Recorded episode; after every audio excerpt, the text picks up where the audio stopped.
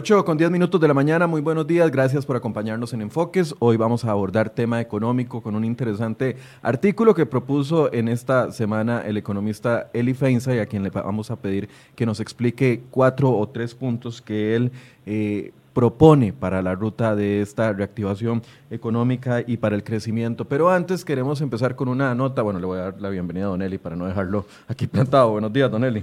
Buenos días, Michael, y buenos días a toda la audiencia del programa placer estar aquí de regreso. Ya, ya volvió. como siete semanas. Siete semanas encerrado, pero ya lo dejaron salir. Ya me están empezando a, dejar salir. Si se porta bien, le quitan, el, le, quitan el confinamiento. Si se porta mal, lo vuelven a encerrar. Exactamente. Así estamos todos, don Eli.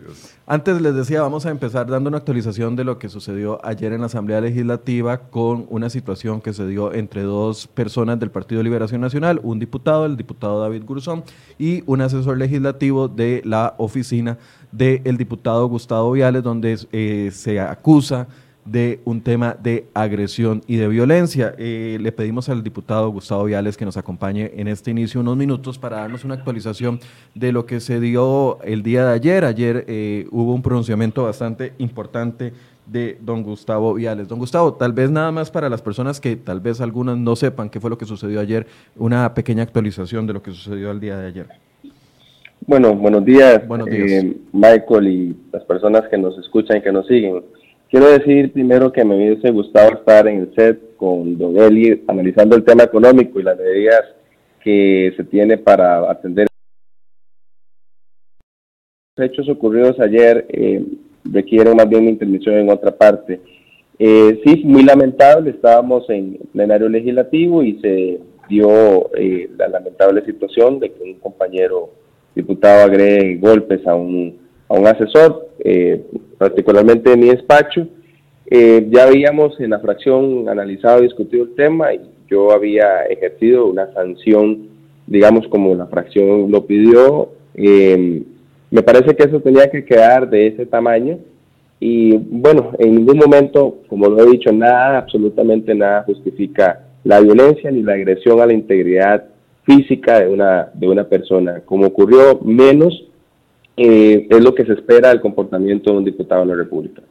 Cuando usted dice agarró a golpes, estamos hablando de, puñetazos. ¿De qué estamos hablando, don Gustavo?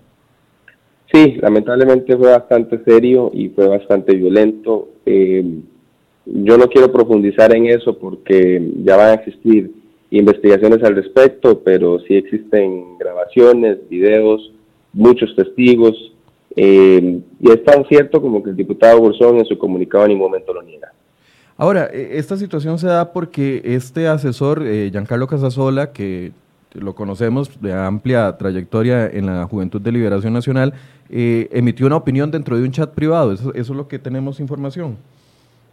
Así es, fue dentro de un chat privado que se filtró. Y, bueno, como corresponde, ante el señalamiento de los compañeros, yo procedí con una llamada de atención por escrito. Existen formas, digamos, para resolver esas diferencias y según hubiese sido la voluntad de la fracción, así hubiese actuado. Yo en eso jamás voy a defender una, un irrespeto. Y, y así se hizo. Yo creo que eso tenía que quedar de esa forma. Pero usted entenderá que ante los hechos que se dieron, eh, eso le da otra connotación a la cual yo, yo no estoy de acuerdo. Ahora, don Gustavo, usted ayer pedía la renuncia del diputado. El diputado finalmente en la noche, a eso de las 8.30 de la noche, eh, se pronunció, dijo que no iba a renunciar a su curul. ¿Cómo lo, eh, ¿Cómo lo deja esto o cómo deja la fracción a nivel interno, ya con una solicitud no solo de usted como diputado, sino como secretario general del partido?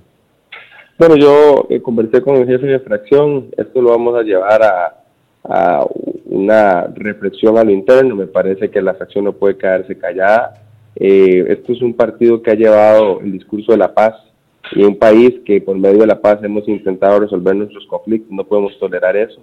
A nivel de partido, pues ya eh, se va a hacer una investigación y también se va a llevar el curso que corresponda.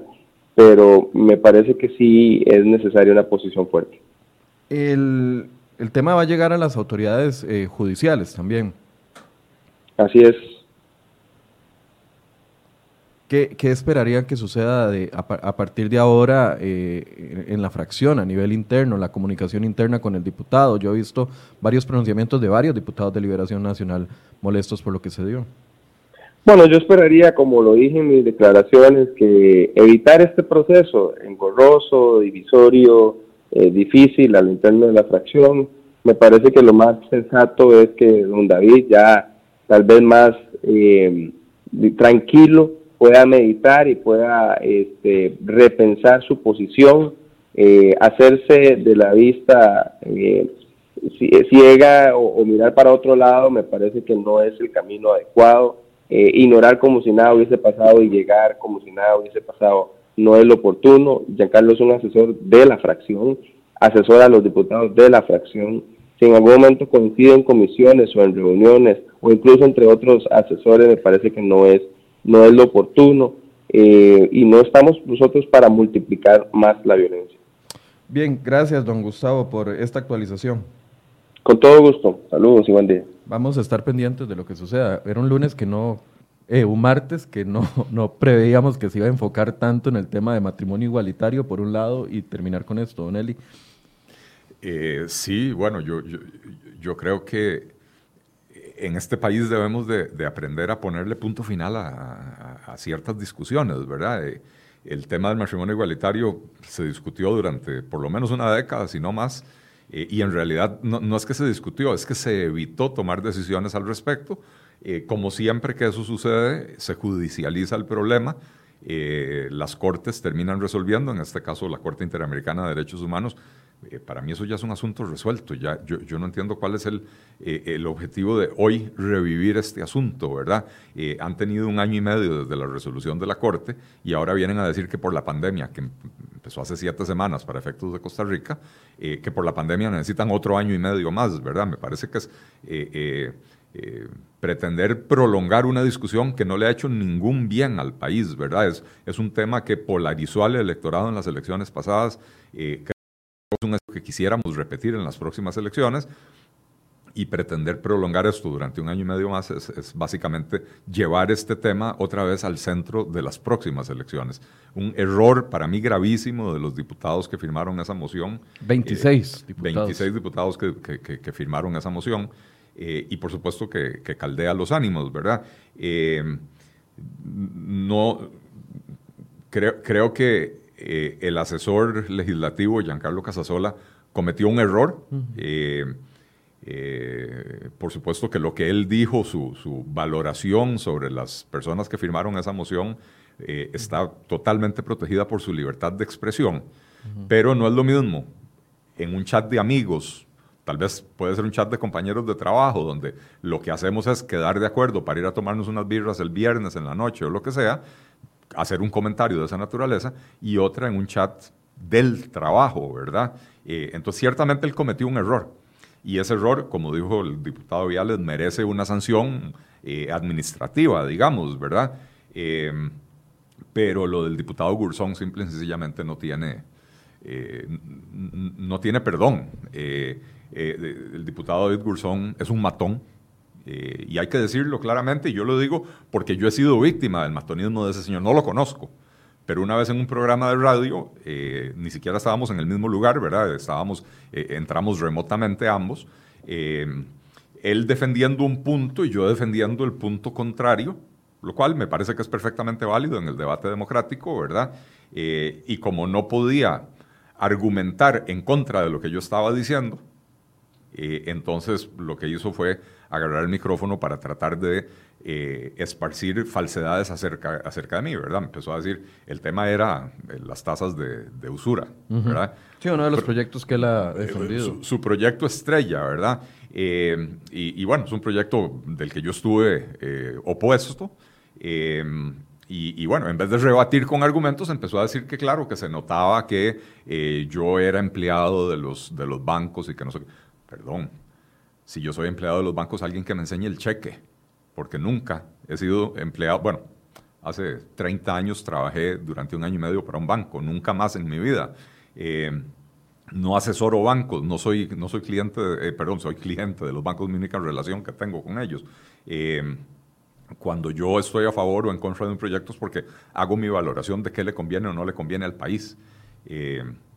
Pero es el estilo del diputado David Gurzón, ¿verdad? Es un matón que ayer pasó de las palabras a los golpes. y eso para mí es imperdonable. Eh, ciertamente el diputado es, de acuerdo con la jurisprudencia de este país, dueño de su curul, no, no, no hay forma de exigirle que se vaya.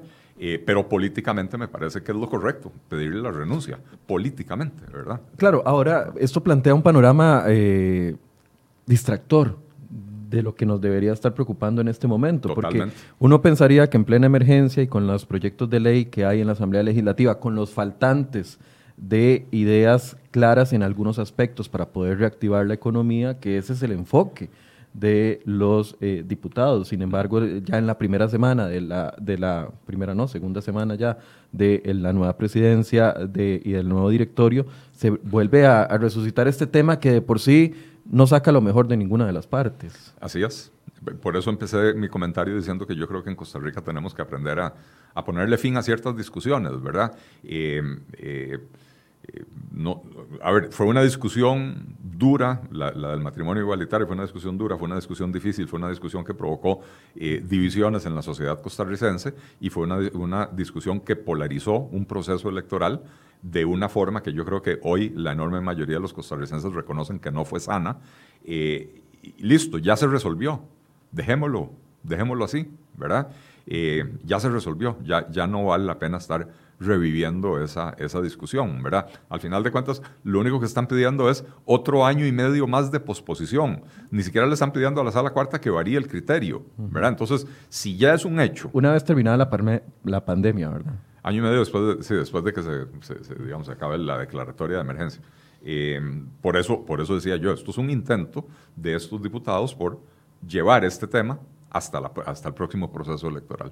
y, y, uno lo ve, bueno, y lo estamos viendo en los comentarios que estamos recibiendo ahorita, muchos comentarios eh, ofensivos de un tema que es nada más introductorio, porque el tema económico es el que vamos a abordar el día de hoy, pero cambiemos los actores. Eh, si no fuera una persona homosexual la que está diciendo eh, o haciendo la denuncia, si fuera un asesor no homosexual, si fuera una mujer, si fuera otro, otro personaje, tal vez la condena estaría eh, más fuerte contra el diputado Gurzón, ah, independientemente de la ofensa que eh, eh, el otro entendió, que el diputado entendió de terceros, porque en realidad no hay ningún mensaje que diga HP David Gurzón.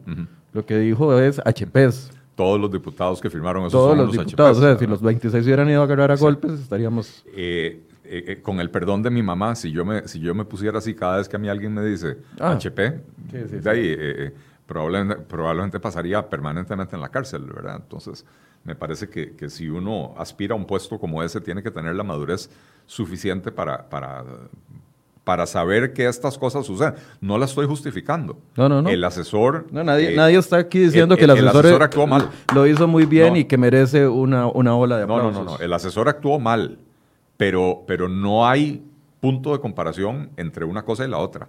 Son dos niveles eh, eh, digamos, si el, si el diputado, como, como amenazó, demanda al asesor, esa demanda no va a terminar en nada, porque los tribunales van a decir, el señor está protegido por su libertad de expresión, de, expresar eso, ¿verdad?